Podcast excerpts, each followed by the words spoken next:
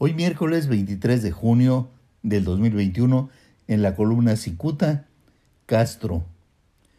Satisfecho porque a pesar de sus intermitentes maldades, aún siente que la vida le sonríe, el político tijuanense Fernando Castro Trenti decidió mostrar un perfil bajo para pasar desapercibido.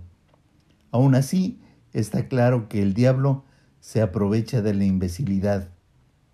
Y es que apenas la semana pasada este hombre emergió sonriente en la entrega de la constancia de mayoría de la alcaldesa ganadora en las pasadas elecciones de Tijuana, la señora Montserrat Caballero Ramírez.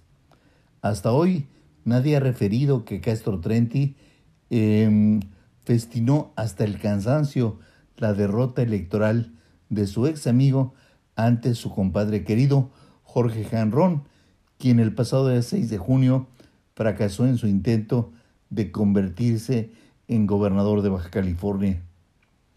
Aunque Hank desestimó los mensajes eufóricos de Castro Trenti, este último festejó la derrota y celebró el triunfo de la morenista Montserrat Caballero y de la gobernadora electa Marina del Pilar Ávila Olmeda.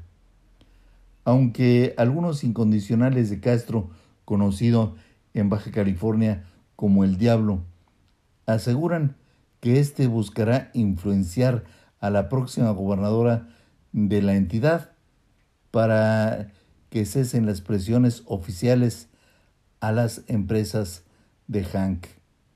Incluso presume manejar a su antojo a la señora Monserrat Caballero, quien ya comentamos es alcaldesa electa de Tijuana por Morena. Quienes escuchan esta versión no dudan que el diablo los maneja. Castro tiene un colmillo que le arrastra, mientras que Monserrat Caballero y Marina del Pilar Ávila Olmeda acostumbran pajarear. Si acaso alguien lo ignora, el actual gobernador de Baja California, Jaime Bonilla Valdés, ha desatado una campaña contra las empresas locales para recuperar adeudos millonarios que no se realizaban por acuerdos turbios entre ellos y anteriores gobiernos. Entre los empresarios involucrados destaca la figura de Jorge Hank, a quien el gobernador Bonilla acusa hasta de no bañarse. La tensión creció, pues Hank parecía tener posibilidades reales de convertirse en gobernador de Baja California en los pasados comicios, aunque finalmente resultó vencido por Marina del Pilar Ávila, lo que algunos observan como la continuidad de Bonilla.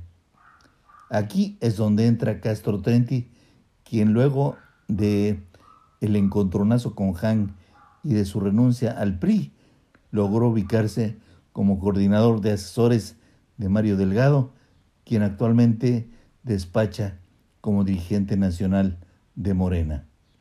Muchas gracias. Les saluda Jaime Flores.